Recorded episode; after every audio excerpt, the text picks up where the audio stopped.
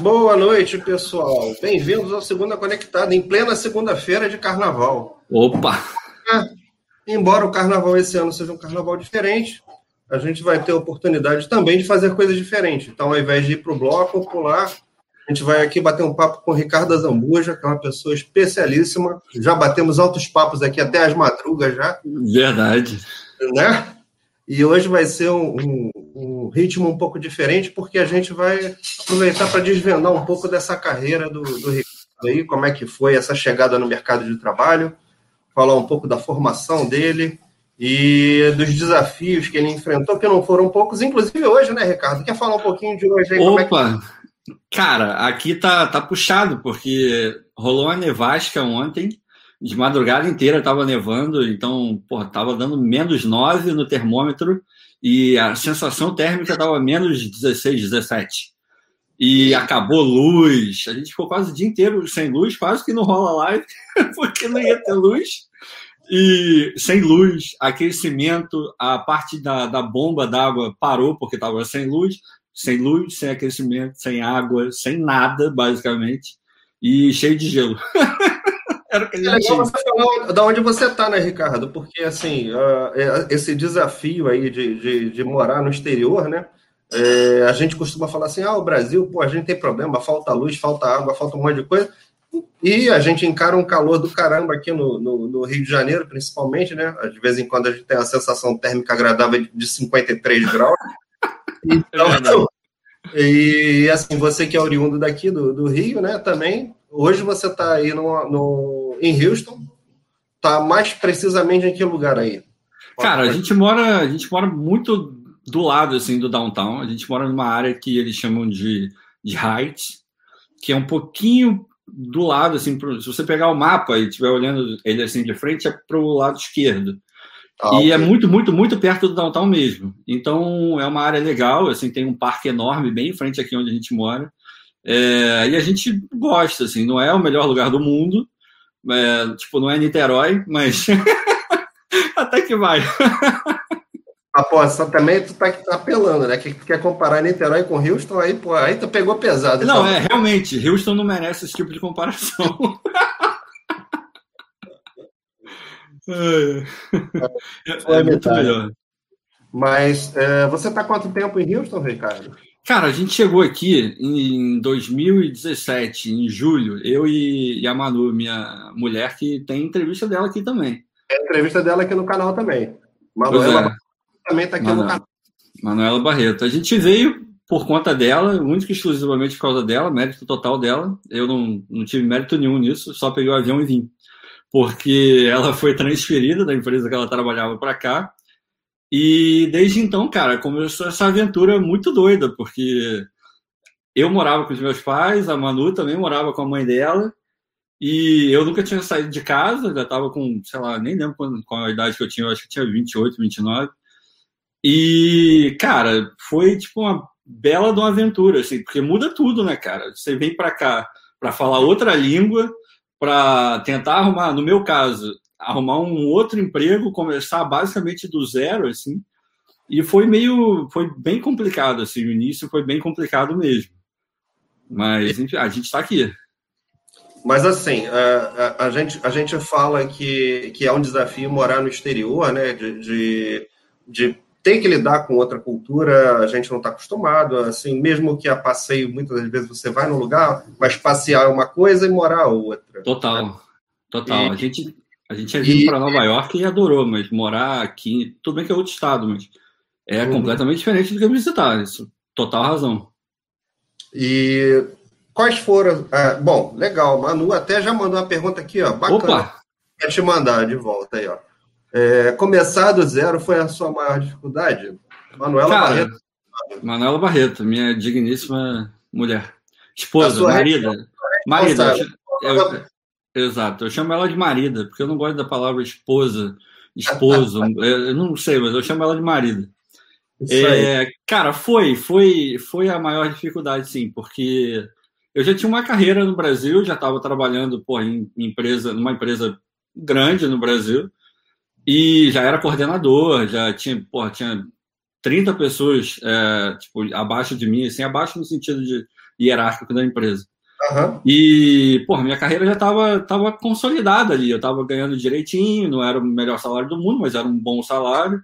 É, a gente já estava, tipo, planejando morar junto seis meses depois, antes de vir para cá. Então estava tudo esquematizado. Minha vida, eu sabia mais ou menos para onde eu estava indo. E uhum. quando chegou a oportunidade de vir para cá, foi assim, do nada, assim, tipo, ó, tem essa oportunidade aqui, talvez role, tipo, três meses e meio depois, eu acho, a gente já estava morando aqui, assim, foi muito rápido. E assim que eu cheguei, por conta da, da limitação do visto, é, a Manu já chegou trabalhando, é, mas eu tive que esperar três meses para poder trabalhar.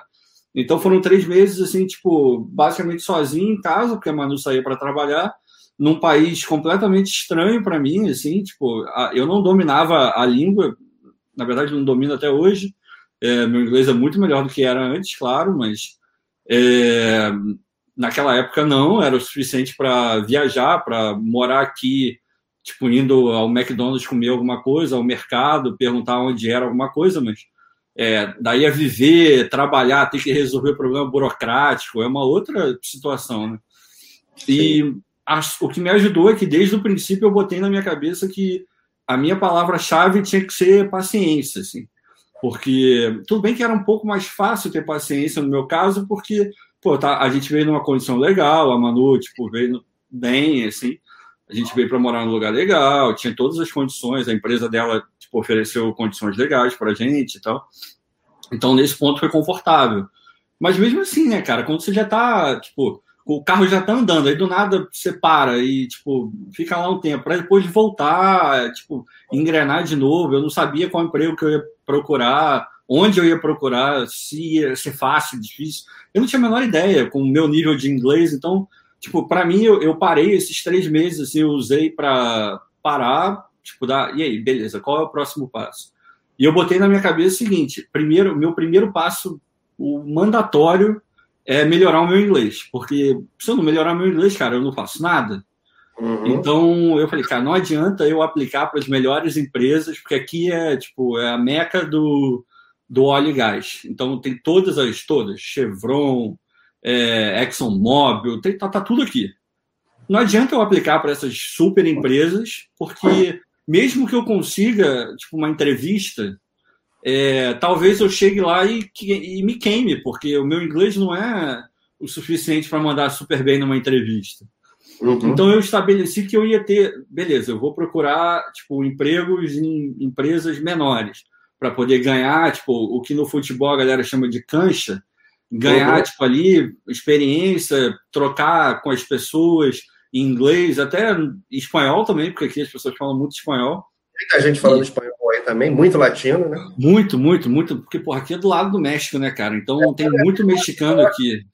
Eu acho que, que o Texas ele é mexicano, né? Tem uns é. americanos que moram aí, né? Mas assim. É, é, é, é, tipo isso, assim, porque a comida, eu, eu particularmente eu não gosto de comida mexicana, não é, não é o tipo de cozinha que, que faz os meus olhos brilharem, mas.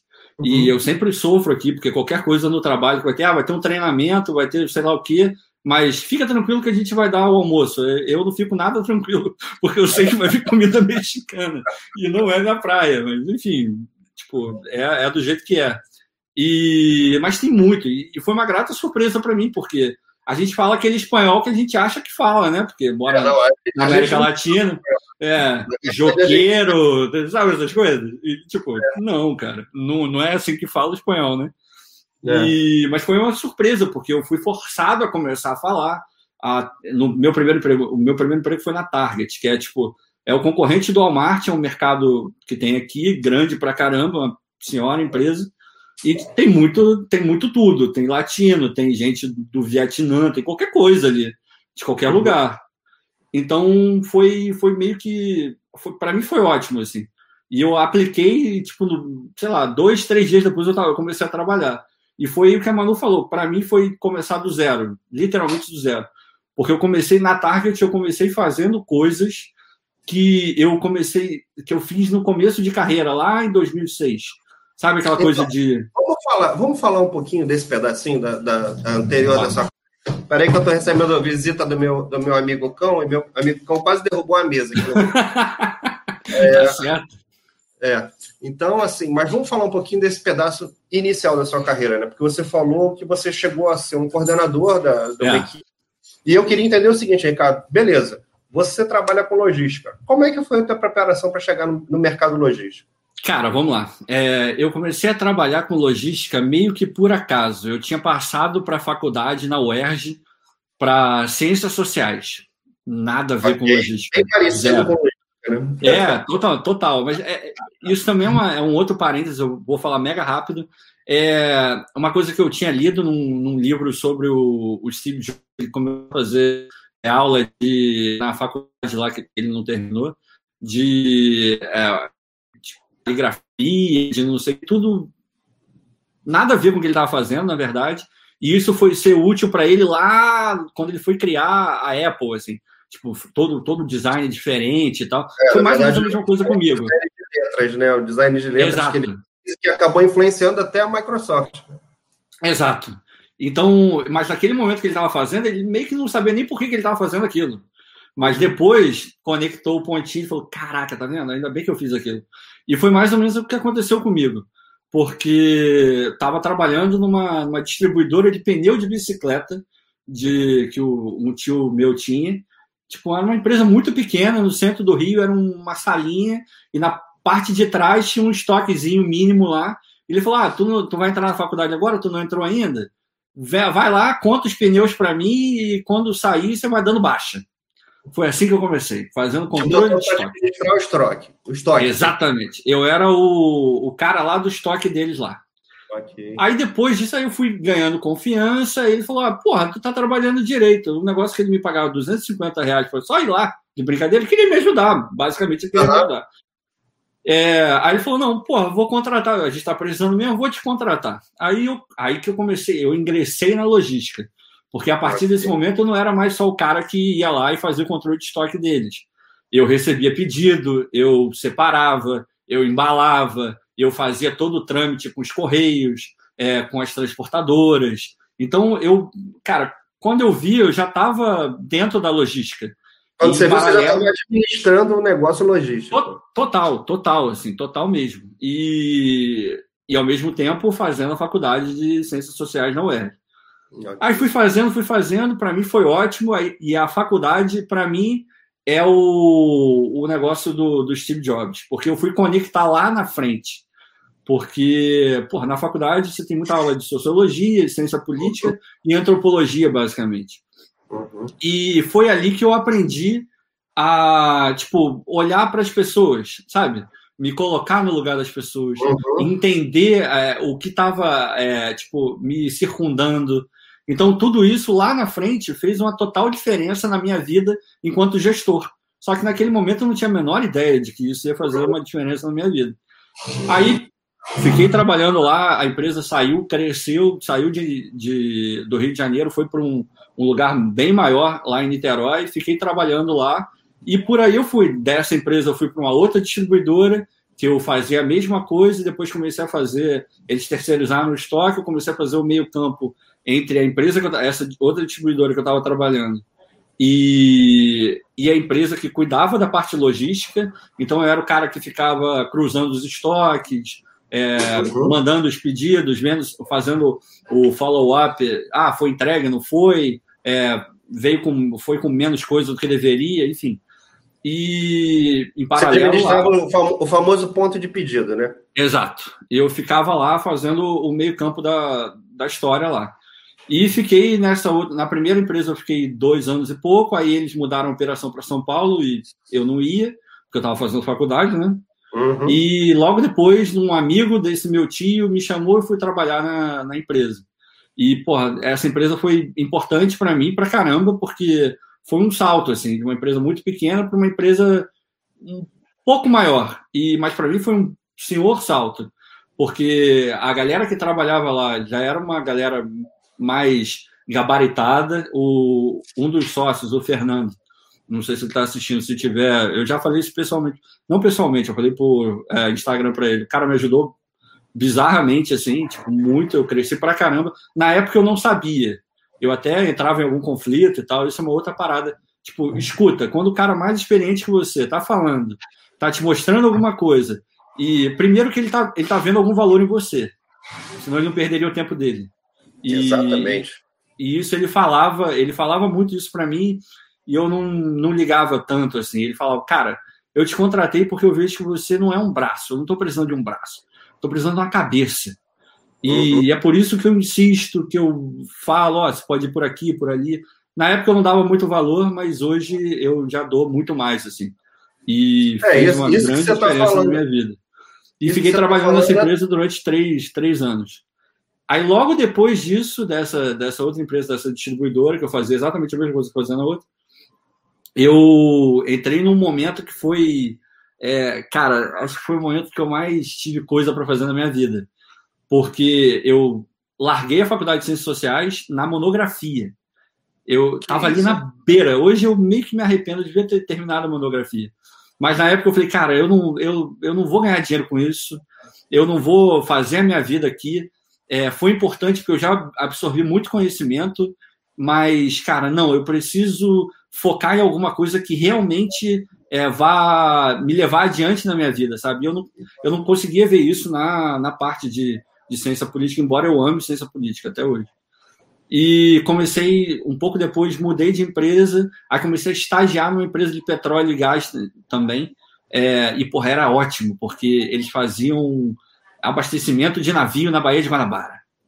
Era maravilhoso, porque eu era o estagiário, então eu só ficava com com a bucha, né? Ah, claro. Tem que ir lá no, no, no navio para trocar o documento. Quem que vai mandar? Vai mandar o supervisor? Não, vai mandar o Não, estagiário, claro. aí, aí eu pegava a minha lanchinha, o cara me levava lá, subia na escadinha no meio da Baía de Guanabara, e era exatamente assim. Subia, trocava o documento, aí que eu comecei a, a ter que desenrolar no inglês, porque a maioria dos navios que ficam ancorados ali, a galera é uhum. Filipinas, de outros lugares. É, filipino é uma coisa que, que parece, assim, domina o mercado naval, né? Deixa eu só, é, deixa eu só tirar aqui, porque caiu aqui. Beleza. Tá me ouvindo? Peraí, deixa eu, deixa eu mexer aqui o áudio.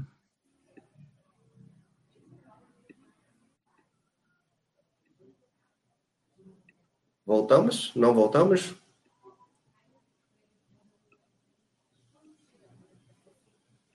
Alô? Olá, tá me ouvindo? Voltei. Tá me ouvindo aí? Eu tô te ouvindo, tá legal. Você tá me ouvindo? É, eu, eu, não, tô, eu não tô te ouvindo. Ah, ficou bacana então. Assim, eu vou falar, você não vai me ouvir, pelo menos vai ter isso de bom, né? Porque não me ouvir já é legal. Ah, agora, voltou. agora voltou. Legal. Mas deixa eu. É, estava falando dos filipinos, né? Os filipinos, eles dominam né, esse mercado de, de marinha mercante do modo geral. E eu não tinha a menor ideia de que era assim, sabe? Para mim foi um, é. um belo de um choque, assim, né? E, porra, uma cultura completamente diferente. E dentro, e um negócio muito estranho, porque tem muito filipino, muito malaio também, e ali dentro tem, tipo, uma, uma hierarquiazinha, assim, meio que tá ali, um acordo, assim, meio tácito, assim, um negócio meio doido. E para mim foi uma, uma bela de uma escola, que é muito ucraniano também. Foi uma bela de uma escola, e eu tava ali trocando documento e tal, e ao mesmo tempo eu estava numa outra empresa, consegui uma, um emprego numa outra empresa de esporte para cuidar do e-commerce dos caras. E ao mesmo tempo tava, aí eu mudei para a faculdade de logística. Porque eu virei e falei, cara, eu, eu tenho que focar, como eu disse antes, eu tenho que focar na, na parte que vai me levar para frente, é onde eu já estou trabalhando. Essa já é a terceira empresa de logística que eu trabalho, então a, o meu, meu lugar é aqui, né, cara? E eu gosto também. Porque, para quem está vendo aí e tipo, nunca trabalhou com logística, se o teu perfil é um perfil de ah, eu não gosto de coisa monótona, é, todo dia é uma coisa diferente, é, todo dia alguém pedindo uma coisa é, para ontem. E, tipo, tá missão, tá... missão impossível todo dia, né? É, todo... você está sempre se movimentando, sabe? Você nunca está ali parado. Dificilmente um cara que trabalha com logística, e, e muito para quem está no ramo de operações assim direta, é, dificilmente você vai ver o cara tipo parado, tranquilão, porque sempre tem alguma coisa, é impressionante. E eu falei, eu tenho que focar, eu tenho que ir para a parte logística. Aí entrei na faculdade, então eu tinha o estágio, eu tinha um outro emprego e tinha a faculdade. Era papo de acordar às cinco e meia da manhã ir para o estágio, depois sair, ir para o emprego, depois do outro emprego, ir para a faculdade, chegar em casa meia-noite, meia-noite e pouca, para acordar às cinco e meia da manhã de novo. E foi assim durante um ano. Foi, eu ia para o cinema, cara, sexta-feira, e dormia. Eu não, eu não conseguia ver, eu não conseguia ver filme. Era uma, foi, foi, uma, foi uma época bem complicada, assim, foi bem difícil. Mas, de novo, a mesma coisa, olhando para trás, eu vejo, cara, muito do, do que aconteceu depois de, de ter que. Quem trabalha com logística vai, inevitavelmente, você vai trabalhar mais do que as oito horas normais. E eu acho que isso é meio que para operações de modo geral, né? É, a operação, é, independente do que você faça, vai cair em, em rotinas que vão acontecer é, em mais variado horário, né? É. A indústria também tem muito disso, né? Não só a indústria logística, mas a indústria em geral, né? Uh, você tem muito acionamento fora do horário e aquelas coisas que só você resolve muitas das vezes. Então, assim, é, é o tipo de. É, não, é, não é que nem dar aula, né? Por exemplo, dar aula, eu, eu dou aula também, né? Aí tem alguns professores que vão ver e vão falar assim: não, você está falando bobagem.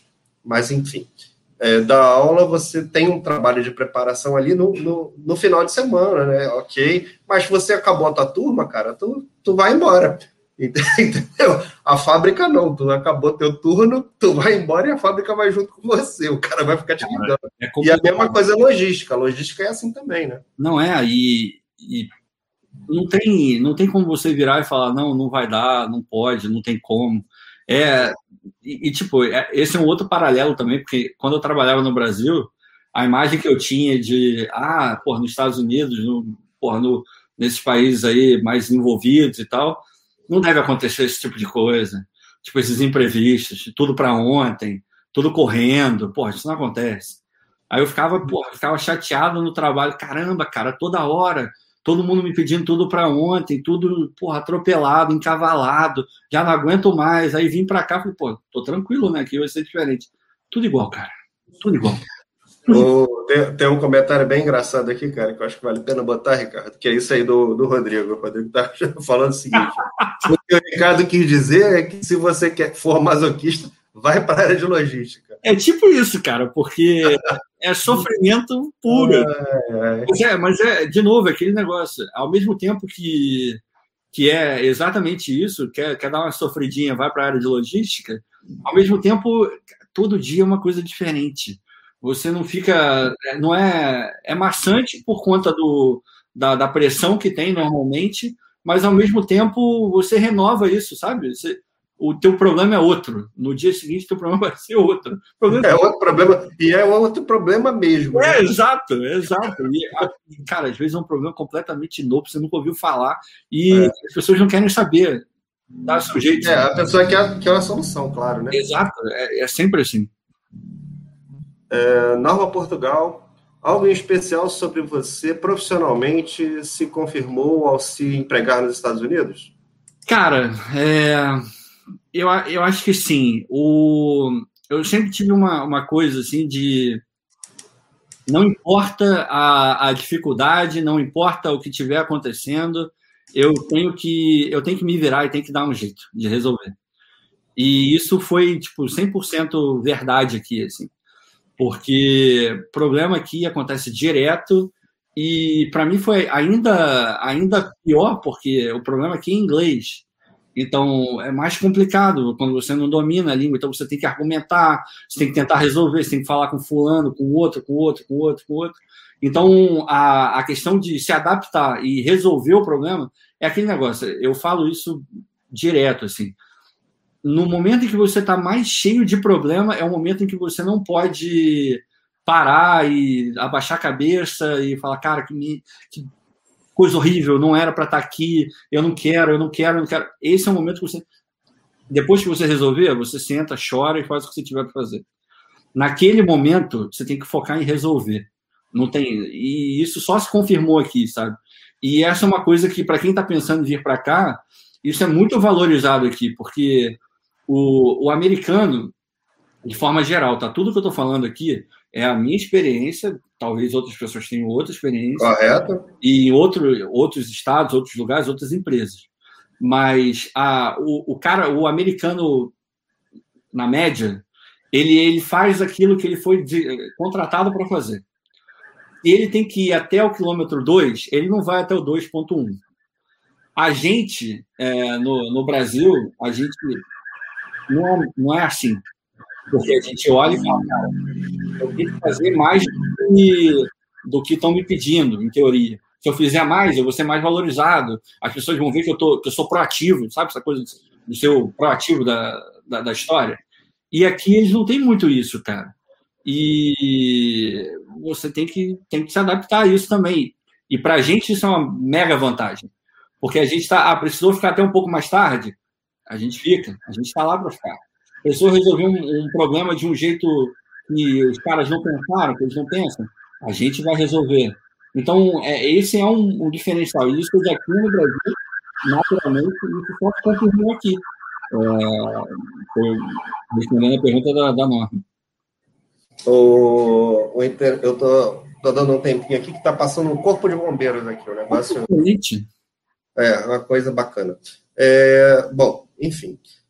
Mas o, o, com relação a essa, essa experiência é, de trabalhar aí fora, né, Ricardo? Isso que você acabou de falar é uma coisa que eu senti quando eu tive aí, né? Quando eu tive aí a, a, trabalho, uh, eu tive dentro de uma indústria e aí dentro da indústria eu tive exatamente essa sensação que você falou. Ó, o cara ele é feito para apertar o parafuso. Ele vai apertar o parafuso. Se a porquinha lá do outro lado caiu, isso é um problema de outra pessoa, não é dele. Entendeu? Então, e, e, e isso me chamou muito a atenção, porque não só quando eu estive aí, mas também quando a gente recebe o, o, o americano, né, dentro da indústria, e ele vem visitar o Brasil. E, e aí no Brasil ele tem a oportunidade de perceber também que a gente age desse jeito que você falou, né? Que o brasileiro age. Ele está ali tentando fazer mais coisas do que somente é, cuidar daquele, daquela coisa para qual ele foi é, é, devidamente ali contratado, né? Não, então, assim, o nosso, nosso contrato de trabalho, ele, ele, ele tem, assim, uma frase, né? E a gente escreve todo um texto em volta é, é, é, é, muito isso, assim. E tem, tem algumas coisas...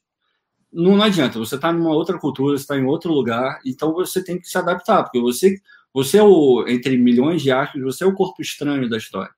Uhum. uma coisa que essa proatividade que a gente é incentivada no Brasil o tempo inteiro a ter, é, aqui eu sempre tentava, é, pô, tá precisando de ajuda? Você quer que eu te ajude? É, pô, você precisa disso, daquilo? E eu sentia que tinha meio que uma resistência, assim, sabe? E do tipo, cara, se eu precisar de ajuda, eu vou te perguntar. Uhum. É uma coisa que para para mim, não, não rolava muito no Brasil. Eu valorizava o, os funcionários que estavam comigo, que eram super proativos. Só que uhum. um pouco mais diferente, assim. Eu percebi isso, e conforme eu fui evoluindo nesse, nos trabalhos que eu tive aqui, eu fui ganhando liberdade e perguntei. E eu estou muito confortável para falar isso, porque eu perguntei para mais de uma pessoa em trabalhos diferentes. Eu perguntei, uhum. eu, tô, eu te incomodo quando eu, eu ofereço ajuda e tal? E eu ouvi mais de uma vez eles falarem: é porque aqui a gente foi criado para ser independente. Então a gente é criado para sair daqui e para uma, para uma universidade em outro estado, nada a ver com, com o nosso, ficar longe da família. Então a gente é educado para resolver. Sabe aquela coisa de, cara, você que resolve os seus BOs? É, uhum. Os caras são. É. A, a, o problema é teu, né? Você que é. tem que se virar. Exato. E, e, eu, eu comecei a ver que toda essa minha é, ânsia de ajudar poderia estar sendo vista de uma forma não positiva. Tipo, pô, cara chato, sabe? Uhum. Então, essa é uma outra característica que é muito legal de ter para quando você está sendo corpo estranho, é o olhar em volta, entender o que está se passando, sacar uhum. qual é da, das pessoas que estão com você, isso é muito importante, porque aí você vai tentar evitar, nem sempre você vai conseguir, de ser o cara inconveniente, de falar alguma outra coisa que não deve, sabe? Uhum.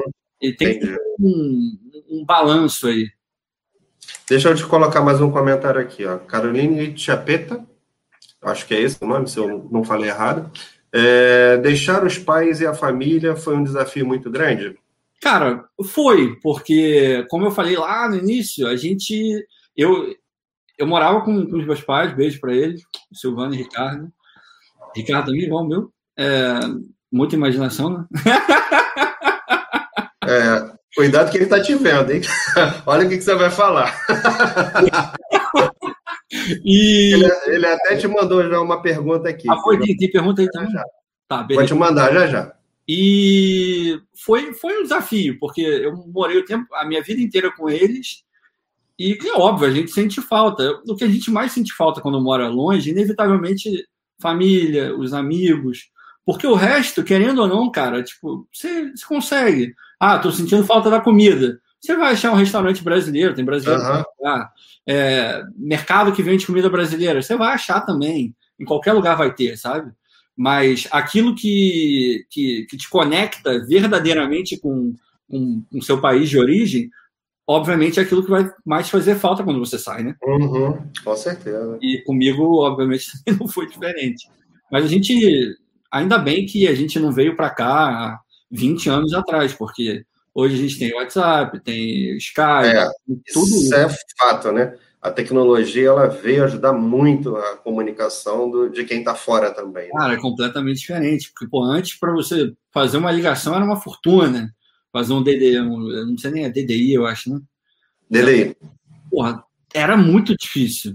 Hoje em dia você clica no. É, o, o, muito mais Exatamente. fácil. Então aproxima mais. Mas mesmo assim, a gente sente falta, não tem jeito. Aí, ó, seu Ricardo Azambuja. É nome, como nome você bonito, falou, cara, nome bonito. É, que nome bonito. Como você falou, muito criativo, né? Muito criativo. Excelente. Ele mandou aí para você o seguinte: ó, você sofreu algum preconceito por ser latino? Cara, não, não que eu saiba, porque isso também é uma coisa muito, muito louca aqui nos Estados Unidos. Não importa, se você vier para cá é, e você for tipo, branco igual leite, aqui você não é branco, você continua é. latino. Porque o branco para eles aqui é uma outra história, é um negócio muito mais complicado. Então, é, é, você tem que ter cuidado com, com o que você fala, como você fala, a forma até como você entende o que as pessoas falam, porque você pode ficar meio chateado. Pô, não, às vezes a gente tem. Não, latino aqui, querendo ou não, tem um tom meio pejorativo em algum, uhum. alguns lugares. Muito por conta do. O que é muito estranho também, porque eles adoram comida mexicana. Uhum. Eles comem comida mexicana todo dia, mas não vão muito com a cara de mexicano, assim, em alguns casos.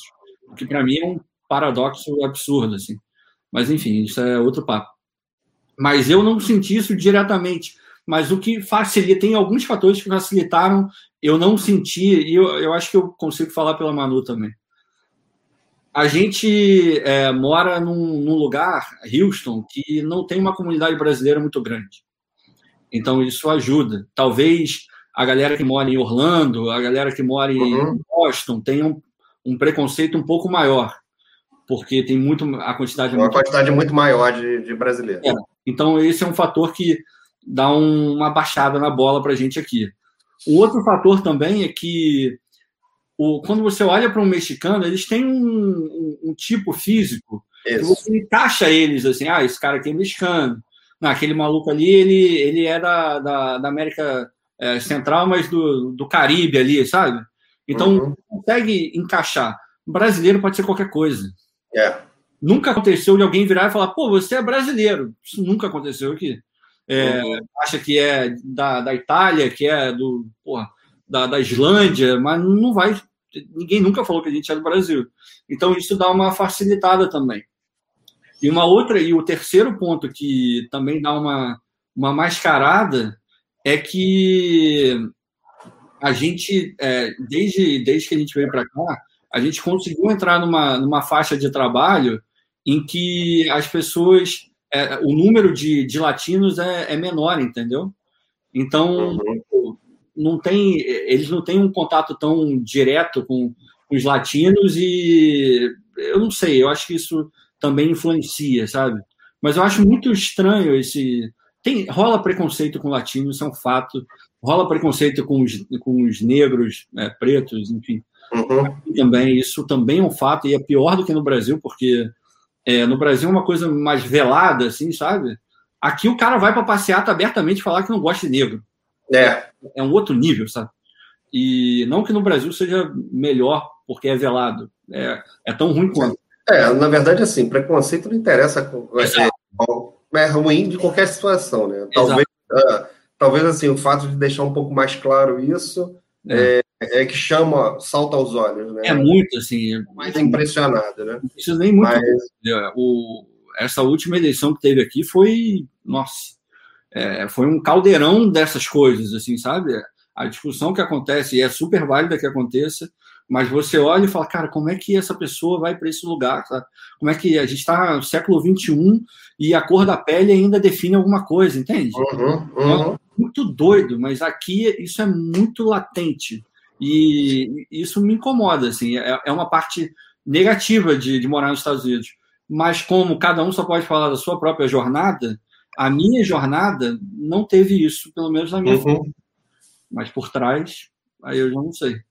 É, mas o, eu, eu não sei, assim, bom, não sei se já aconteceu com você, mas quando eu estava aí, e, é, passeando aí, né, fazendo as semanas que eu tive aí, e teve uma oportunidade, teve duas oportunidades que, eu, que conversando com a pessoa e tal, ela perguntou de onde eu era e eu falei que era do Brasil.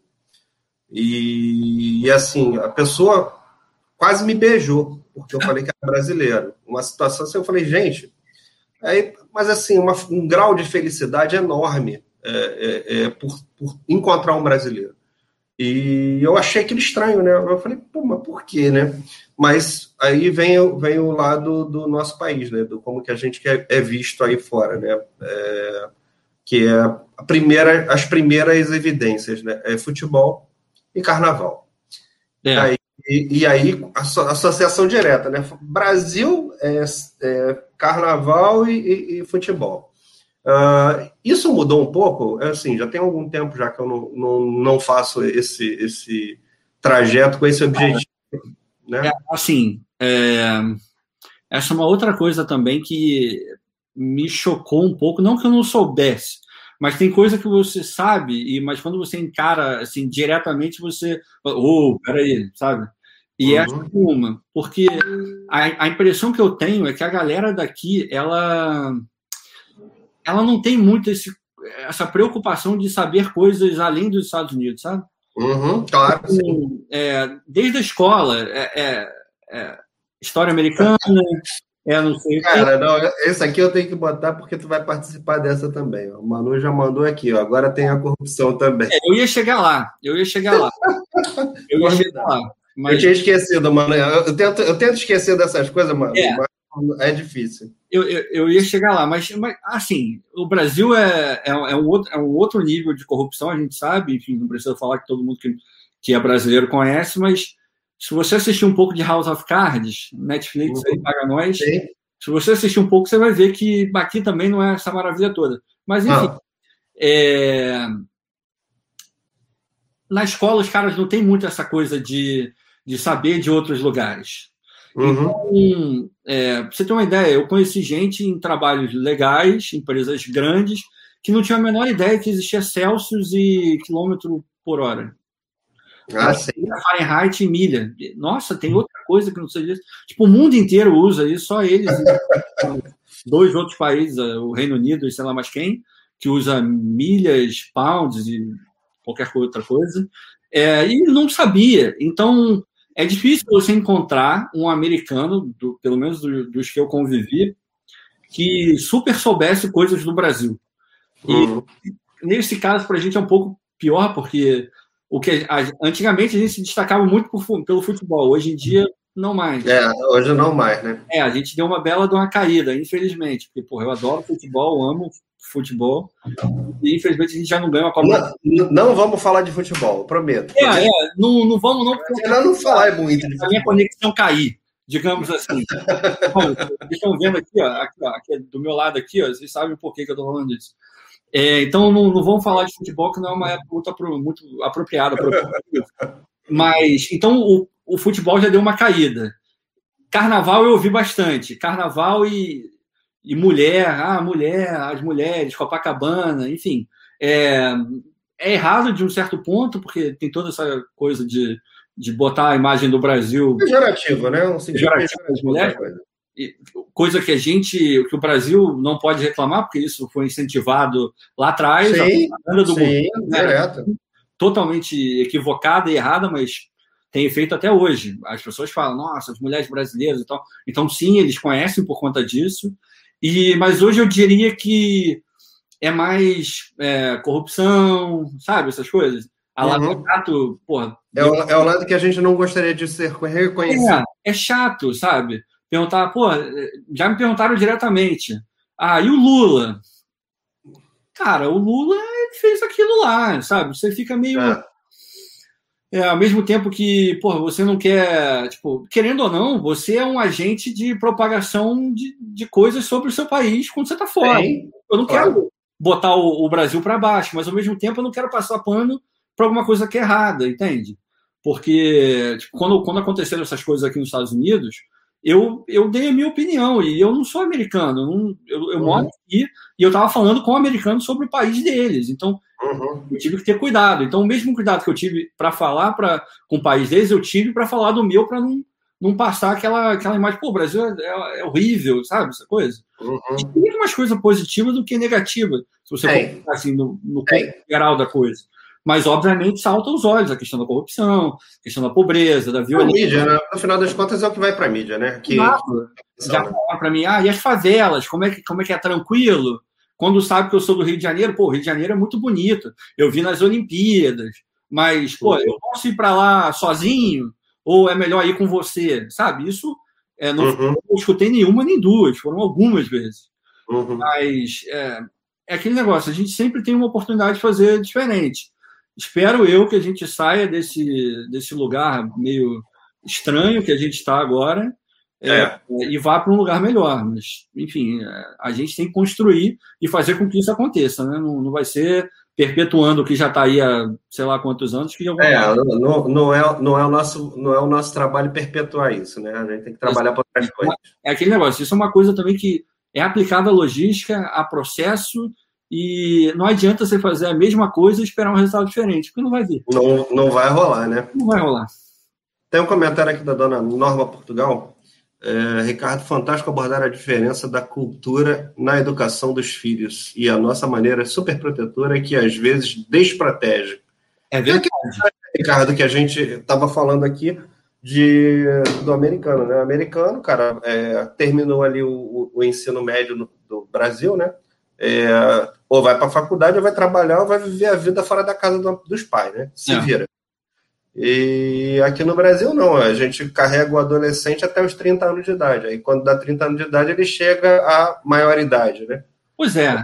Tem uma, tem uma coisa que eu acho que a gente não tem que ser nem tanto para os Estados Unidos, nem tanto para o Brasil. A gente tem coisas positivas tanto de um lado quanto do outro. Vou, vou te dar uma coisa positiva dessa coisa de botar o filho para a vida, para fora. Uhum. É completamente comum pessoas com uma condição boa de dinheiro, os filhos trabalharem meio período no McDonald's, fritando hambúrguer. Uhum. Muito comum. É, uhum. a, a, menina, sei lá, ir trabalhar numa, numa lanchonete qualquer, virar garçonete, enfim. É, isso acontece e, tipo, zero demérito para quem está fazendo isso e ninguém claro. enxerga de uma forma errada. E para mim é super positivo, porque vai dando responsabilidade, vai aprendendo a lidar com dinheiro, vai aprendendo com gente, com gente que para mim é, é, a base de tudo. É, saber lidar com gente, interpretar o que é falado, saber onde se colocar, onde não se colocar. Uhum, e isso você vai aprendendo e vai aprendendo desde novo. É, então isso é mega positivo. Mas ao mesmo tempo, porra, eu acho que eles deixam a corda um pouco frouxa demais em outras coisas. Aí a gente começa a ver um, uma penca de coisas que a gente não queria ver. Coisa em escola, sabe? Essa coisa. Tipo, não dá aquela uhum. atenção, o filho fica largado. Tem muito adolescente que entra em alguns lugares, entra para gangue, é, uhum. começa a fazer besteira, usar droga, vender droga. Isso tem muito aqui. Então, nem tanto no Brasil, nem tanto nos Estados Unidos. O, uhum. o caminho ali que é o mais divertido. E isso é meio que de forma geral, assim. É, a gente está vivendo uma coisa muito polarizada, assim, né? Ou você é ali, ou você é aqui, ou é contra, ou é a favor. E, cara, nem sempre você precisa ter uma opinião sobre alguma coisa. Não. Você precisa acreditar em alguma coisa, gostar de alguma coisa. Às vezes, a a inteligência ela tá ali naquele meio, sabe? Naquela zona meio cinzenta. Não está nem no preto nem no branco. mas a gente está perdendo esse, essa coisa assim de, de como enxergar, né? Então, a educação aqui é muito legal, a forma como os pais preparam para a vida é mó legal. No Brasil, realmente tem essa coisa mais é, super protetora e tal, mas ao mesmo tempo é, a gente tem uma. É muito legal você ter uma relação próxima com seus pais. É, aqui Sim. eu acho que é um, um pouco mais distante, sabe? Você não vê essa coisa do carinho tanto, abraçar, beijar, isso é uma coisa muito nossa. E isso também é importante. A pessoa Mas isso é latino, né? Isso é uma coisa do latino, né? Pois é, isso também é importante. É muito assim, né? Nem lá nem cá. O, pegar um pouco dos dois, misturar, para mim é, é, o melhor caminho. Tem, tem dois comentários aqui, deixa eu colocar primeiro esse aqui. Uh, Dona Maria das Vitórias, Costa Noia Rocha. Nome grande. É muito enriquecedora a tua experiência, Ricardo. Muita garra, parabéns. Obrigado, obrigado, obrigado. É, parabéns ao vivo. E seu Ricardo, seu Ricardo mandando uma, uma pergunta para você aí. A sua graduação em logística foi um diferencial aí nos Estados Unidos? Cara, foi. É, ela ela está sendo até hoje, assim, porque nem sempre aqui fazer uma faculdade não é para todo mundo, como no Brasil também acontece. Mudou bastante com o ProUni, essas todas essas ações que foram feitas, o que é uhum. é mega importante. E aqui é um pouco mais complicado também. É, aqui é meio que o oposto, né? Tem muitas. As escolas mais básicas são é, públicas, é, você matricula lá e vai em frente, mas a faculdade tem que pagar. Vai fazer uma, uma bela faculdade, é, é muito caro, não é uma coisa barata. E tem bolsa, tem financiamento para caramba, mas não é todo mundo que vai para uma faculdade. Aqui eles valorizam muito, essa é uma outra coisa também, a experiência é muito valorizada, o saber fazer é muito valorizado.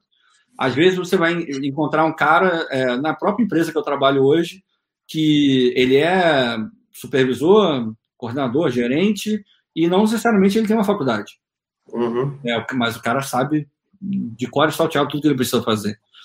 É, mas no meu caso específico me ajudou bastante. Assim, e ajuda até hoje, porque que eu vi na faculdade e que o cara que trabalha aqui não viu na faculdade, tipo, dá um diferencial, assim. E, querendo ou não, todo e qualquer diferencial que eu puder ter aqui, para mim já é muita coisa, por ser estrangeiro, por estar tá uhum. começado meio que do zero, tá, tipo, subindo, subindo. Então, sim, e tem outra, cara. É, hoje em dia tem muito essa coisa também de, ah, não vai fazer faculdade e tal. Faculdade é importante, cara. É, é importante. Porque dá, sabe, dá conhecimento. Conhecimento não faz. É, dificilmente você vai ver, pô, até mesmo quando é um conhecimento que você acha que você não vai usar para nada, pode ser que em algum momento você use. Então, é, é importante, é, não, não é desimportante, não. Então, obviamente, deu, deu um gás para mim aqui. Não vou negar. E, pô, quando eu subi lá, que eu tenho o que eles chamam aqui de degree, que é, enfim, a faculdade. Uhum, tá graduado. Já está lá no sistema. Tipo, qualquer coisa que forem buscar, já vão ver lá. O Ricardo tem o diploma universitário dele lá. É do Brasil, mas tanto faz, é, é, é universitário. Eu fiz faculdade uhum. e tá, tô super dentro da minha área. Então, sim, facilitou e melhorou muito o meu trabalho aqui.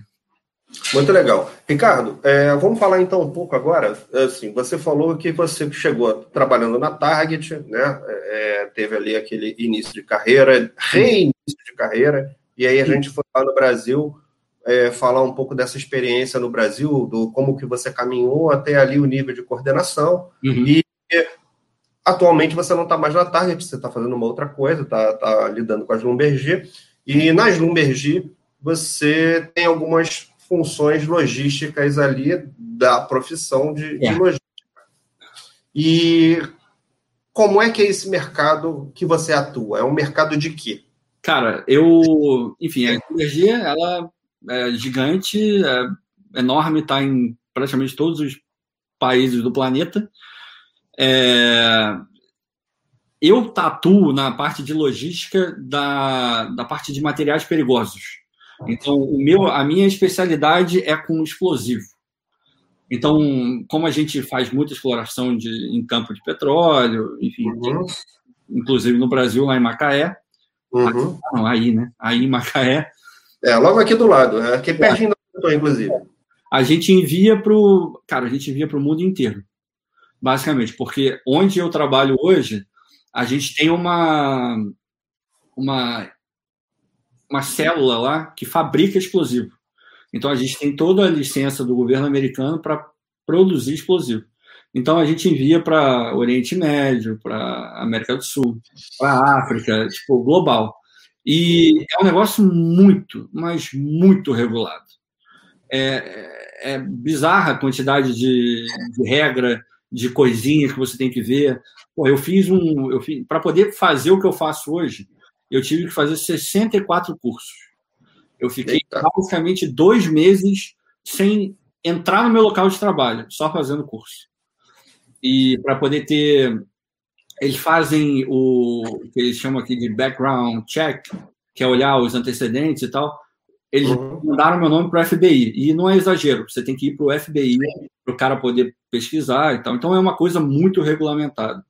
E no meu caso, como eu envio tanto doméstico aqui nos Estados Unidos quanto para fora, é, tem que ter uma, uma certificação internacional para poder fazer isso. Então é um negócio mega específico, o que também é uma outra dica legal, assim. É, é legal você entender de, coisas genéricas, mas no meu caso, né, na pandemia agora, super me ajudou. Porque em várias áreas da minha empresa teve corte e tal. Só que como a gente trabalha em uma área muito específica, é difícil você repor alguém, sabe? Uhum. No lugar. Até por conta da preparação que você acabou de falar. Não é, ah, eu vou mandar o Ricardo embora e amanhã vai entrar um... Não, não vai, cara, porque tem todo um processo. É. Então, isso porque não... além da preparação dos cursos de certificação, você tem a própria preparação profissional. Também. O profissional ali executando aquela função. Não, é, também. E eu tive que passar por processo seletivo, entrevista, é, me candidatei na vaga do LinkedIn, aí entra aquilo que eu falei lá atrás. É, eu comecei aplicando para empresas menores, target, eu descarregava caminhão, coisa que porra, eu fiz lá no começo, nada a ver com o que eu, que eu fazia antes de vir para cá. É, fui para uma outra empresa, já dentro do, do setor de óleo e gás. Uma coisa que eu nunca abri mão foi: eu sempre tenho que estar dentro da minha área. Eu não vou para outra área, eu vou ficar na área de logística. Não importa qual a empresa, mas tem que ser na área de logística.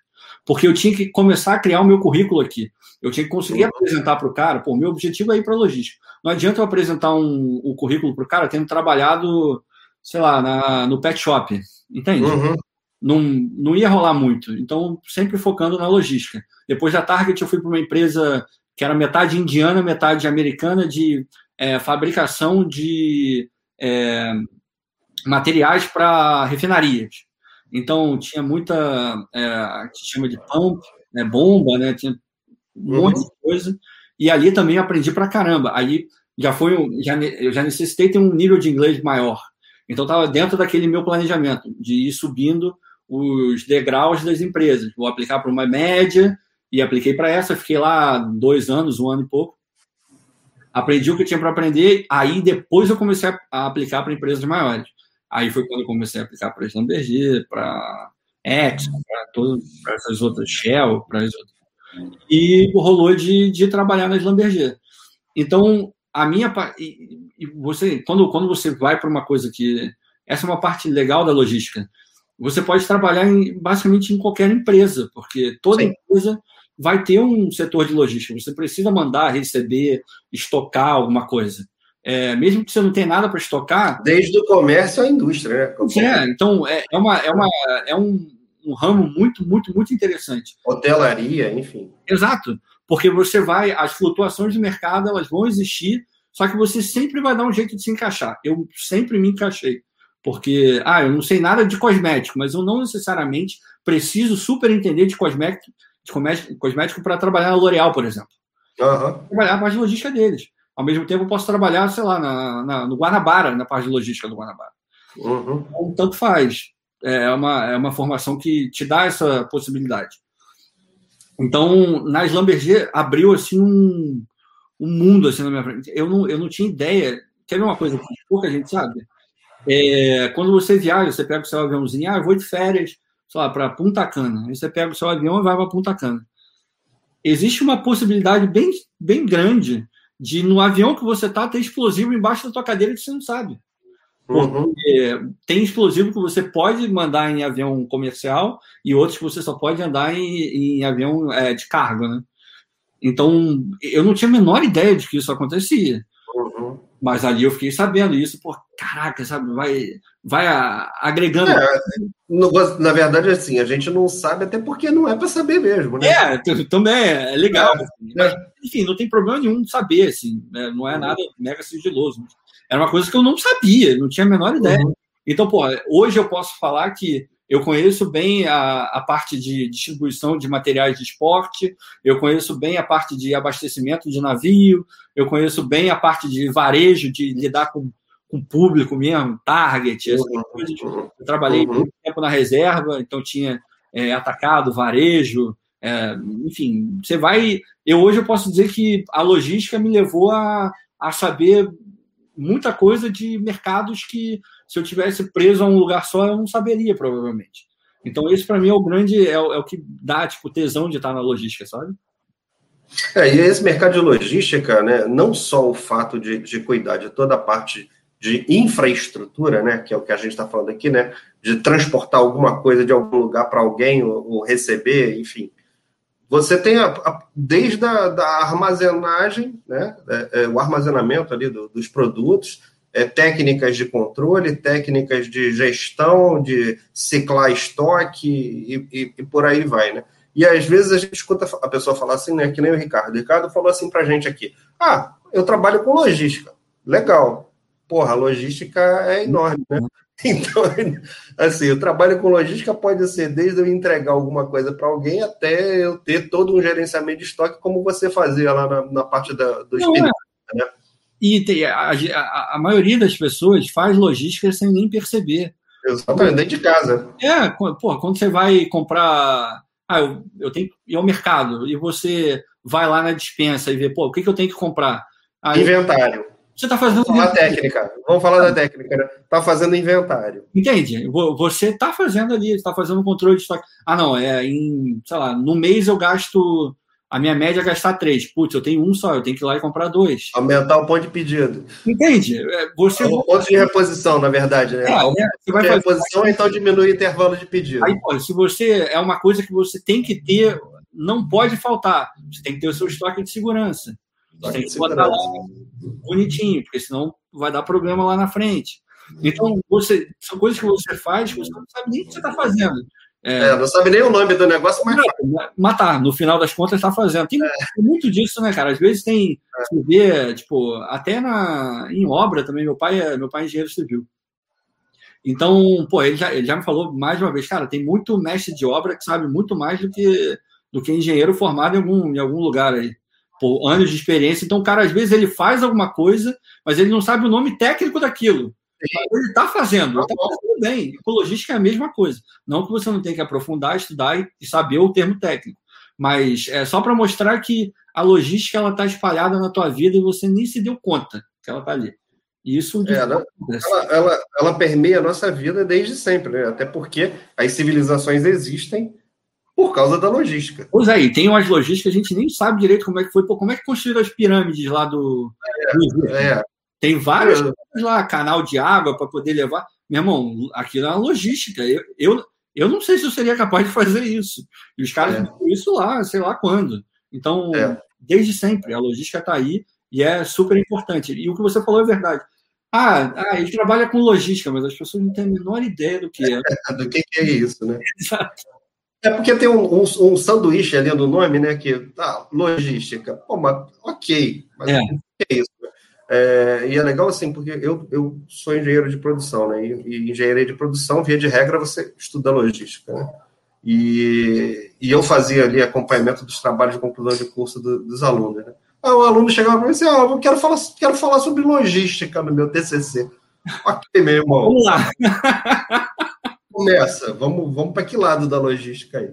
Não, Até é, entender esse universo, né? Porque, cara, é, é, é, que nem eu falar de construção civil, né? Ah, vamos. Trabalha, o, o, seu pai é engenheiro civil, trabalha lá com construção civil. Ok, ele cuida de quê? É prédio, é ponte, é viaduto, é obra é, pública, não é? Isso também é um universo, ainda mais construção civil, né? É, engenharia civil é um, é, é um mundo. Mas às vezes fica, fica é, um mistério para quem não conhece efetivamente o mercado. Aí escuta falar assim: ah, Ricardo trabalha com logística. Ué, mas o que, que é logística? Né? O que, que, é isso? E a gente fala logística dentro de casa o tempo todo e não sabe que tem esse nome, né? É a menor ideia. É só um nome bom. A gente faz, mas não sabe o nome bonito da história. É, mas bem legal. E falando de logística, e a gente sabe que, que aí em Houston o negócio está tá um pouco complicado, né? Por causa do frio, né? Opa! Opa, o que, que houve? Uh, eu acho que eu tive um probleminha aqui na internet, na sua internet ou na minha internet, eu não sei. Eu sei que ah, você. Boa aqui. Eu sei que você sumiu. Estou vendo só um, um, borrão preto aqui, mas você está me ouvindo, tá bom. Voltou. Voltou. É, e a gente sabe que, que você teve alguns problemas hoje aí e que para um, um, cenário de quem vive de logística é um cenário bastante complicado, né? Ah, Quer falar para a gente o que, que aconteceu aí nessas 24 horas? Cara, aconteceu, a gente teve um negócio aqui agora, porque a internet, hoje eu fiquei sem internet o dia inteiro, a internet ela meio que vai, ela vai e volta assim, porque como teve muito, muita neve, muito frio, não é, não é fácil encarar menos 17 de sensação térmica. Então, acabou tudo, assim, e, é, e isso é muito complicado, porque é, eu automaticamente já comecei a pensar, cara, como é que as pessoas viviam antes, assim, sabe? Porque. Sem ter o conforto que tem hoje. Né? Doido, cara, porque eu não tinha água, eu fiquei sem água, total sem água, é, não tinha energia elétrica, ou, por consequência, não tinha internet, não tinha nada, o meu celular estava funcionando malemar ali, sabe? Não tinha nada demais. E ao mesmo tempo a gente tinha que comer, a gente tinha que fazer é, coisa de casa, enfim. E aí a logística ajuda. Porque você, sabe, cara, não adianta me desesperar porque não vai mudar nada. O, é. o tempo não vai ficar melhor, nada vai mudar, o cenário vai continuar a mesma coisa. Então eu tenho que fazer do jeito que dá. E foi o que a gente fez. Ah, não vai dar para fazer comida, ó, vamos tentar não. E agora, agora você. Agora foi a minha, foi a minha internet, minha câmera aqui. Ah. Câmera que deu ruim aqui. Mas tá bom, tá de boa, pode continuar. Então, a gente, ah, não vamos sujar muita louça porque pô, depois a gente não sabe se vai ter como lavar, vai, vai empilhar e não é o que a gente quer. Aí, porra, vamos lá, o que a gente pode fazer então com isso? Ah, vamos fazer um sanduíche, porque não vai sujar nada. A gente já tinha as coisas aqui, porque, de novo, a gente sabia que ia ter a nevasca, não sabia que ia faltar luz, não, não tinha ideia que ia faltar luz. Só que a gente pegou e começou, ah, não, vamos no mercado domingo e vamos fazer uma compra para poder abastecer, mas com coisas que a gente pode usar caso falte luz. Então, logística, planejamento, não tá, tá aí, cara, a gente teve que usar. E foi assim hoje também, não tem jeito, a gente tem que se adaptar. Isso é uma coisa que a logística super dá, assim, porque o cara que não se adapta, o cara que não pensa rápido, que não, tipo, pensa na frente, vai sofrer. E, e também, às vezes, não tem nada de errado. A pessoa é, tem, tem, tem uma questão de perfil também. Às vezes, o perfil para quem vai trabalhar com logística é esse que eu acabei de falar. O cara tem que ser desenrolado, o cara tem que pensar rápido. Às vezes não vai ser pelo caminho que você pensou primeiro, mas vai ser pelo auxiliar e tá tudo bem, nem sempre vai dar uhum. tudo certo. O, é aquele negócio do, do feito é melhor que perfeito, em vários momentos isso é verdade, e na logística, muito e vamos embora, mas não pode parar. O que não pode é paralisar e fazer um trocadilho infame, não pode congelar. congelar vai ter problema. É, congelar aí, aí tá mais fácil de congelar do que aqui. Agora, Ricardo, deixa eu te perguntar uma outra coisa. Eu sei bem que tem um negócio de um canal aí que você administra também. Opa, teve, tem isso também. Vamos falar aí desse lado, esse lado VJ aí. Pois é, a gente começou a quarentena, a gente não tinha, enfim, ninguém estava preparado para isso, né? Porque você nunca, ó, eu vou me preparar para uma pandemia que vai fechar o mundo inteiro. Você não tem a menor ideia que isso vai acontecer. E o que a gente, pô, vamos fazer coisas. Aí eu fui aprender a fazer comida japonesa, a Manu foi aprender a, a falar alemão, a gente foi montando ali as coisas para entreter a cabeça. Uhum. E a gente decidiu, pô, por que a gente não faz um, um, canal e tal? Eu sempre curti muito essa parte de fotografia, de vídeo, de fazer as coisas. É, tipo, não digo, é, de certa forma é artístico, mas não que eu seja um artista, mas eu sempre gostei dessa coisa de, de vídeo, sabe? De tirar foto. Eu adoro tirar foto, eu sou maluco por tirar foto. E eu falei, pô, vamos fazer isso. Eu, eu filmo, edito, você entra com o rosto bonito e com a inteligência, com a, a coisa de falar na frente da câmera. Ela vai te pegar de cacete hoje aí. Não, muito, muito melhor, muito melhor ficar vendo a, o rosto da Manu do que o meu. É, eu não tenho, eu não tenho dúvida. Não, não é? E ela, ela é muito, ela é muito mais. Tipo, Formidável. Fachada, sabe? Tipo, eu, eu não, cara. Eu, eu gosto de ficar na parte de trás da câmera, sabe? Montar o setup, o cenário, isso é, é o meu barato. E ela é super desinibida e vai e tal. Então, para mim, casou. Aí ela falou: não, tá, vamos fazer isso aí. E, cara, eu vou te falar que a gente já, já teve. É, é meio puxado, porque quando você faz tudo, assim, tipo, é, grava, tem que pensar no roteiro, tem que pensar no, no take que você vai fazer, se você vai pegar para a esquerda, para a direita, uhum. como é que você vai editar. Enquanto você está editando, você tem que ver a velocidade daquilo que você vai fazer, qual é a narrativa que você vai usar. Você vai botar, às vezes, a, o que eu filmei no final do dia, eu encaixo no começo.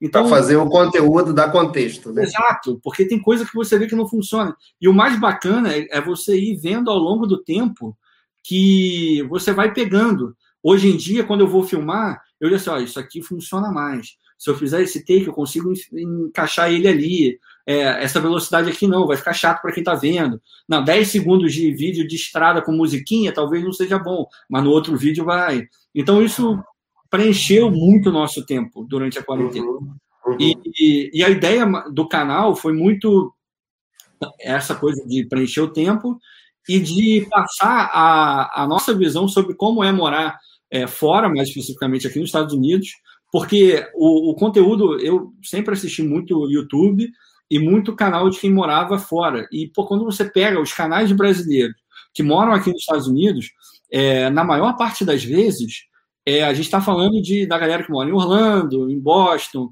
Então, o cenário deles é um cenário um pouco mais. É, do ponto de vista de se aproximar do Brasil, um pouco mais é, tranquilo, porque a comunidade é muito grande, tem mercado inteiramente brasileiro, está sempre em contato com o Brasil. Tem, com Orlando você não precisa falar inglês para nada. Orlando pode falar português. Você falar português está de boa. Você vai. Com, certeza. Você vai a médico, você vai ao supermercado, você vai a, a, sei lá, qualquer lugar que você queira ir, você vai encontrar brasileiro. E não foi a nossa. Até, o problema é se você não quiser encontrar brasileiro, que isso é. é exato. Se não quiser, nem, nem vai, porque tu vai encontrar. E a nossa intenção foi, cara, essa não foi a nossa experiência, entende? Porque aqui não tem essa galera toda do Brasil. Então vamos passar, porque às vezes as pessoas acham que a, a, morar nos Estados Unidos é morar em Orlando, é morar em. Uhum. Mas não, não é. Tem coisas muito diferentes fora desses dois nichos. E a nossa ideia é essa, é mostrar, é, é, tipo, romantizar zero, assim. A minha intenção não é, olha, como é maravilhoso. Cara, a gente fala dos problemas, a gente já fez vídeo comparando é, Brasil com Estados Unidos e, e coisa, às vezes eu acho que tudo é pior, é horrível. Aquele negócio do Nelson Rodrigues, do, do complexo de, de Vira-Lata, e, Sim. cara, não, não, não, não é assim, sabe? É, às vezes é, tem coisa que aqui é, é, é, melhor, ok, mas tem muita coisa que no Brasil é muito melhor. E isso é uma percepção que quem mora aqui vê assim nítida. É, o Brasil tem um potencial para ser o melhor país do mundo. Só que, infelizmente, a gente não aproveita. Então, a, a questão do canal era muito mostrar: ó, quer vir para os Estados Unidos, quer morar aqui? Legal, só que às vezes você vai ter essa dificuldade, às vezes você vai ter aquele. Uhum. Não é esse glamour tudo, não é tudo fácil. É legal pra caramba você ir na Target, ir no Walmart e ser tudo baratinho, ir no McDonald's e comprar uma promoção do Big Mac por 5 dólares, por 2 dólares, 1 dólar. É muito legal. Só que a tua vida não é feita só disso. É, vai chegar uma hora que essa coisa, esse negócio todo material, é beleza, tu já alcançou, não vai fazer tanto mais sentido. É. Não, não vai continuar comprando porque é barato, né? Exato. A gente, quando chegou aqui, a gente ia no mercado e a gente gastava 150 dólares por compra. Porque, não, caraca, olha esse Kit Kat, é muito barato. Aí comprava um saco enorme. Nem não comprava. Aí hoje em dia, pô, a gente gasta 80 dólares, 70 dólares no mercado. Porque você já, tipo, baixou, sabe? Você já uhum. ali o, o teu mundinho ali, o teu centro. E... É, o teu centro, o seu, teu senso de escassez mudou. Exato. A gente, porque aquilo que era, oh meu Deus, já passa a não ser. É, realmente. É. Se vai comprar aquilo, vai ser barato. E já você normaliza aquilo, né? E uhum. o canal é muito para isso, é, é normalizar algumas coisas que. Fala pessoas... do nome do canal aí pra gente. O nome do canal é No Estrangeiro. Procura lá. A gente deu uma, uma pausa porque a gente mudou e foi meio atrapalhado, porque aqui a gente faz a mudança sozinho. Então, aluga, a gente aluga um caminhão, a gente mesmo carrega o caminhão, enfim, foi, uma, foi um período ruim, assim, bem complicado, porque só temos nós dois aqui. Essa é uma outra coisa que a gente aborda bastante no canal, porque só temos eu e a Manu, a gente não tem família nenhuma aqui. A gente tem uns amigos que dão suporte, o, o Rodrigo que, que deu a mensagem aí é um deles, e só que não é a mesma coisa, né? Tipo, a Sim. nossa base está no Brasil. Então a gente fala muito disso e o canal é muito legal, não é porque a gente faz, mas é, tem... mas é muito legal de fato. Eu já vi vários episódios lá, alguns divertidíssimos e alguns super curiosos, né? Porque a, a, a, gente tem um, tem um lado né, que a gente imagina e que não é exatamente o que como acontece. Não, não é. E é muito legal ter a experiência de, de ver a pessoa, é, principalmente o brasileiro, né, vivendo aquela situação. Né? É porque quando a gente está no, no, lugar, muitas das vezes você fala assim, é, é, eu costumo dizer isso, né, cara?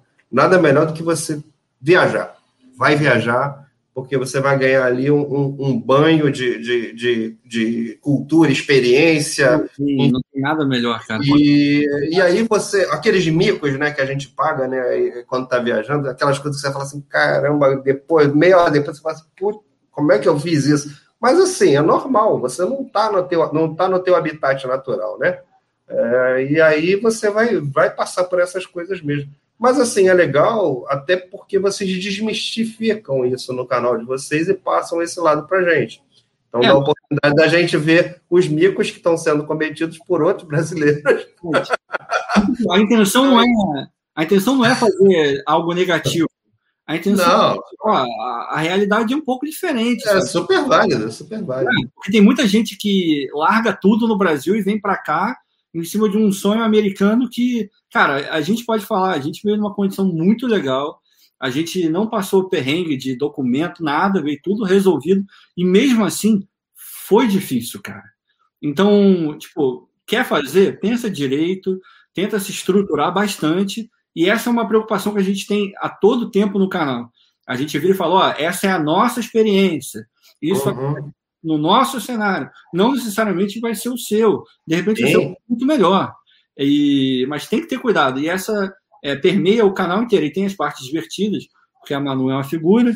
Então é, é legal. A gente, a gente se diverte. Tem, tem vlog, tem ir ao mercado. Tudo que os outros canais fazem, a gente faz também é, tem viagem, a gente foi para um parque nacional aqui que é fantástico, Yosemite, tem o Lake Tahoe, que é um dos lugares mais fantástico da vida, e é um lago, assim, sabe? Então, é, é um canal legal. Muito legal, eu vi um programa muito bacana. Eu, se estivesse do outro lado, eu, eu assistiria, tipo, feliz, sabe?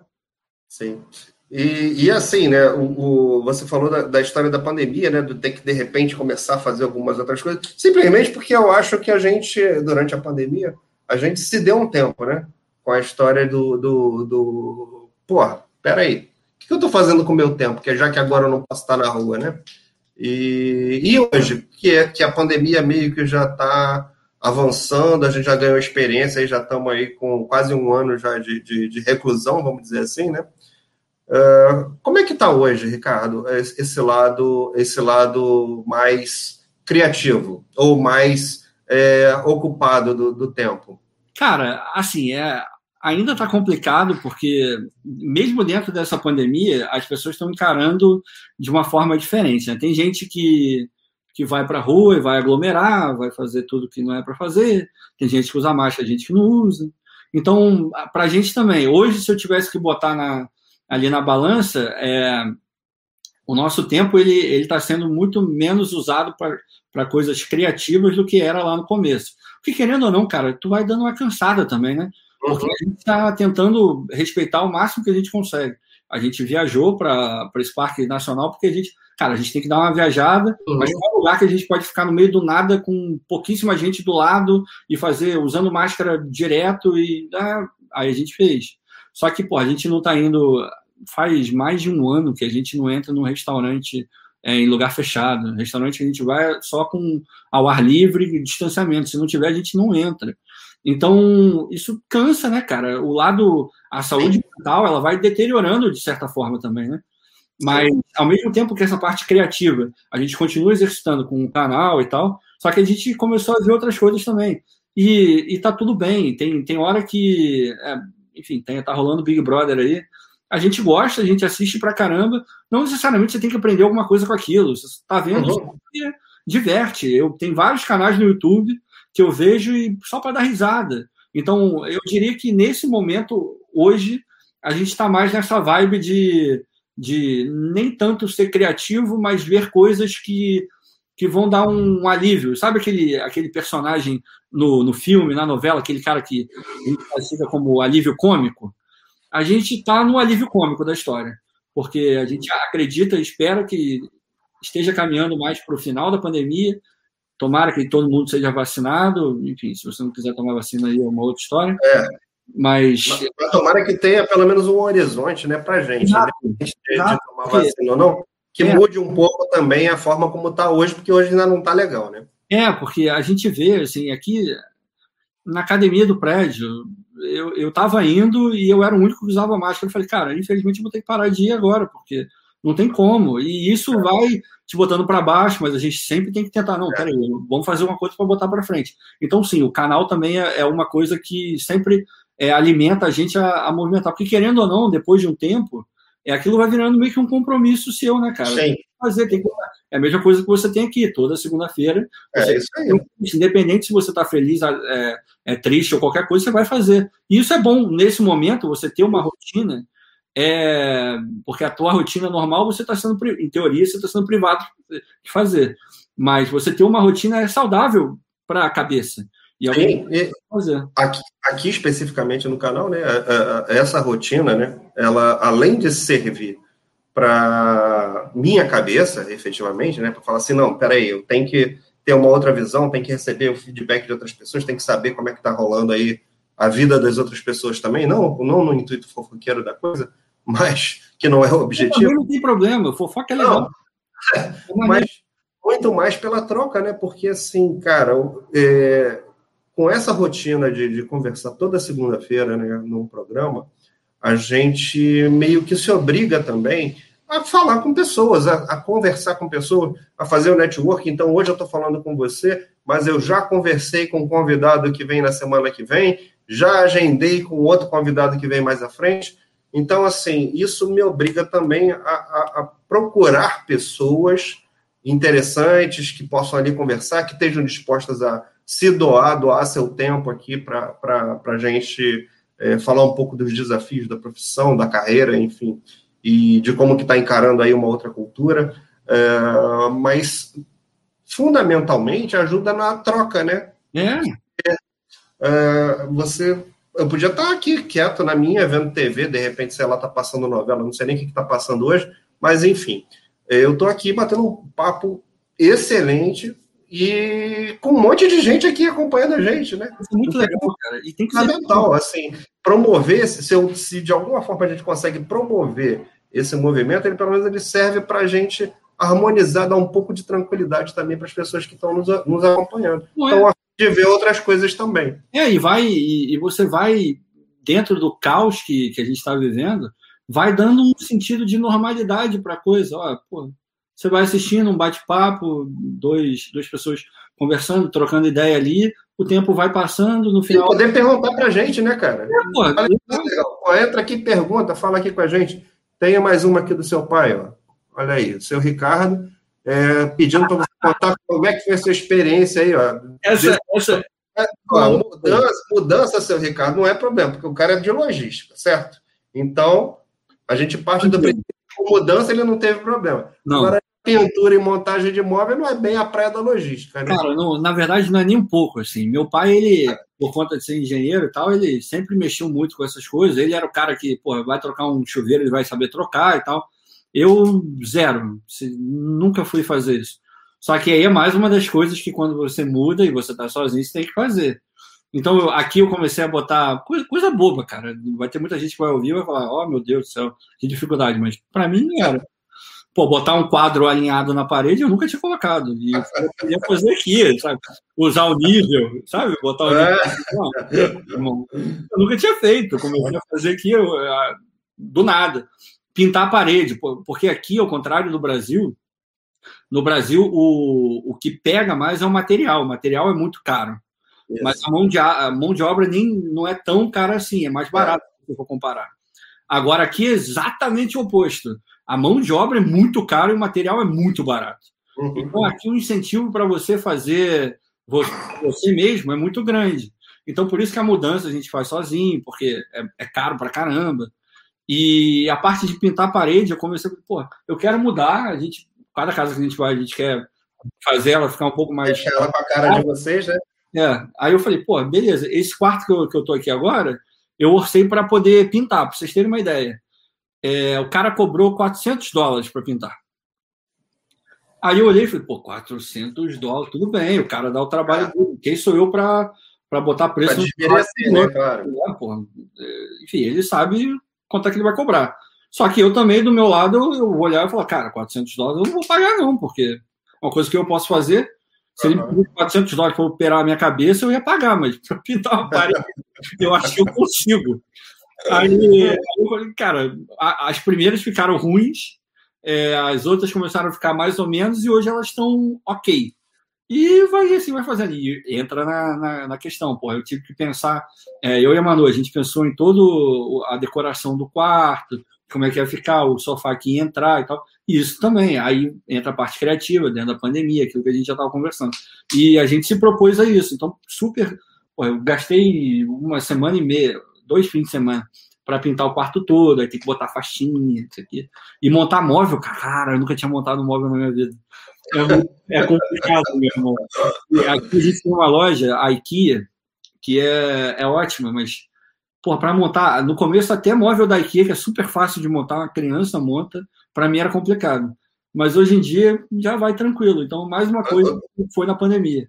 O legal de montar móvel é aquele manualzinho que vem, né? Que você abre assim, você fala assim, vai, cadê o resto? Ótimo, é ótimo. Eu já botei várias peças ao contrário, mesmo com manual. Mas, pô, no, no final tá lá até hoje, é. que, que para mim é ótimo. Tá, tá servindo. É. Tá Isso é 100%. Tá. 100%. Tranquilo. O Rodrigo mandou uma pergunta aqui, mas ela tá, tá dividida, então eu vou falar o Rodrigo Pinto, né? Então ele falou aqui, ó, qual o preconceito você abandonou depois desse tempo aí? O preconceito que eu abandonei. Cara, essa é uma pergunta difícil, eu nunca parei para pensar nela. É... Porque eu também não vou, não vou meter uma aqui de, ah, eu sou um cara sem preconceito, porque às vezes a gente tem e nem sabe que tem. Uhum. E começa a saber que tem quando você encara e sem querer a gente fala uma besteira e depois vai aprender e vê que aquilo não era para ter sido dito. É, mas um preconceito que eu abandonei, deixa eu ver. É, eu acho que é meio isso, assim. Antes eu, eu julgava, não que hoje eu não julgue também, mas eu, de fora, eu achava, porra, americano, meu Deus, é tudo, porra, uma porta é mais inteligente que o cara, sabe? Em questão é, geral de cultura, né? Uhum. E, cara, é, é, o jeito dele, é a forma como a sociedade dele foi construída, sabe? Então não adianta eu olhar. E, e às vezes a gente fica com essa coisa de, ah, esse cara deve ser uma, porra, uma porta. Mas às vezes o cara é super gente boa, vai te acrescentar em outras coisas que você não tem nem ideia e você perdeu a oportunidade por um preconceito bobo, sabe? E, e eu vou. Porra, tem, tem um cara que trabalha lá comigo. No, no primeiro momento eu olhei e falei, porra, ele é o que a galera chama aqui de redneck. Uhum. Aqueles caras, tipo, é aquele americano médio, sabe? O, cara, é? o branco, o americano branco, Sim. Mais, enfim, essa definição. Eu, eu olhei e falei, putz, cara, não, sei se vai rolar muito ali, não. E, pô, o cara é super gente boa. Só que, ok, ele tem lá o, as coisas dele lá, ele vota lá no Trump e, e tá ok. bem. Eu não vou mudar o cara, mas se eu não perder, se eu não me der essa oportunidade, desse a oportunidade é. dele de entrar no que a gente está fazendo aqui agora, talvez eu perdesse a, a conversa com ele e, pô, hoje eu gosto pra caramba do cara. E eu acho então, que eu também. Então você aprendeu a se desarmar para conhecer. É, é, é, tipo, mesmo, sabe aquela história de mesmo você, ah, eu acho que eu não vou ali, mas, cara, às vezes você tem que ir. E depois você, aquela história do, é, ah, você olhou para a comida, eu faço muito isso eu olhei para a comida, hum, não gosto, mas nem provei, cara, sabe? Tipo, uhum. Tem, rola aquele preconceito. Não, é, o, é o preconceito, é o, é o, estilo literal do preconceito, né? É. Na verdade, é você ter uma concepção de algo que você não sabe se é bom, se, se não é, e você já, já é contra de cara. Exato. Foi mais ou menos por aí. Ricardo, a gente já está aí com uma hora e vinte e cinco do nosso papo. Caraca, passou é, passa voando, né? E eu queria saber de você o seguinte, assim, cara, que coisas que você recomenda para quem está afim de ir para a área de logística? Bom, primeiro de tudo, primeiro de tudo, não adianta você entrar nessa área se você realmente não tiver o perfil para entrar, porque na minha visão é uma área que você muito rapidamente vai vai se estressar e você vai tipo, ah, isso não é para mim só vai progredir na logística quem realmente tiver aquilo que a gente falou. O cara que conseguir, vai, vai ter, enfim, lidar sob pressão é meio que genérico, né? Tem vários lugares que você vai encarar isso. Mas na, na, parte de logística e operações especificamente, isso é muito latente, assim, muita gente cobrando tudo para ontem. Isso é aqui no Brasil, eu posso falar de cadeira porque isso acontece.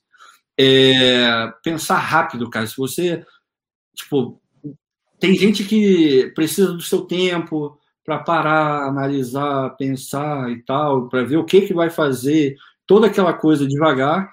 Na logística, você não tem muito esse tempo, assim, na maior parte das vezes, sabe? Então, é tentar ter certeza de que você está dentro desse perfil para poder entrar, porque senão, às vezes, você vai embarcar numa, numa jornada e, e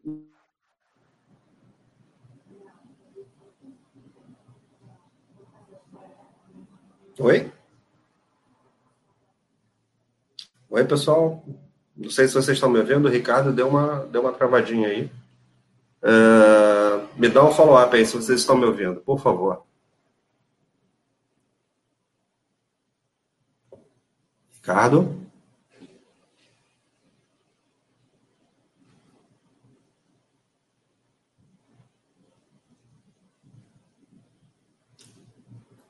Olá.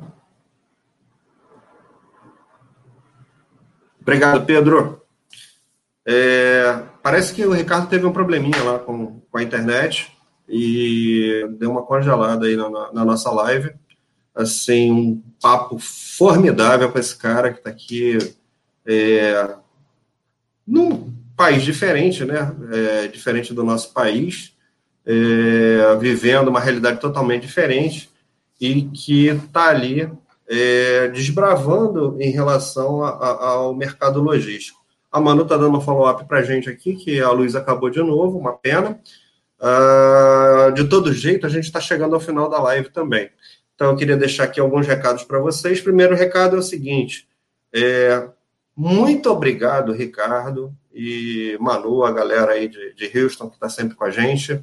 É, obrigado por estarem compartilhando um pouco da experiência de vocês, falando com a gente sempre do, do, do que está rolando aí do, do outro lado. E eu queria dizer para vocês também que o Segunda Conectada tem esse papel de trocar, trocar experiências com a gente, botar a gente para discutir um pouco sobre o tema, do que está acontecendo aí nas profissões, e dizer para vocês também que, olha, é um, um ano diferente, a gente está no meio de uma pandemia, a gente agradece a colaboração de quem participou aqui do canal, da oportunidade de bater esse papo com a gente. Na semana que vem a gente vai estar de volta com um novo convidado. Uh, se você perdeu alguma coisa, alguma parte da, da entrevista do Ricardo, ela vai estar disponível no YouTube, nesse, nesse lugar aí, onde vocês já receberam o link e estão acompanhando a gente. Daqui a pouquinho ela vai estar liberada na íntegra. E quem não teve oportunidade e que não quiser ver o vídeo agora, ela vai estar disponível também em podcast. Então, a, o Segunda Conectada ele sempre vai ao ar também em podcast. A entrevista que a gente bate papo aqui com a galera também vai para o podcast e a gente se vê. É, não se vê, né? Mas a gente se ouve e, e aí tem a oportunidade de, de entender um pouco a, sobre, a, sobre a, a profissão que foi abordada ali. É, parabéns pela entrevista, Ricardo, foi muito legal o bate-papo. E, gente, muito obrigado. Se cuidem, não deem bobeira. O nosso, é, o nosso cenário de pandemia ainda está preocupante, então todo cuidado é pouco. Fiquem com Deus. Semana que vem a gente está aí de novo. Um grande abraço. Tchau, galera. Obrigado pela companhia.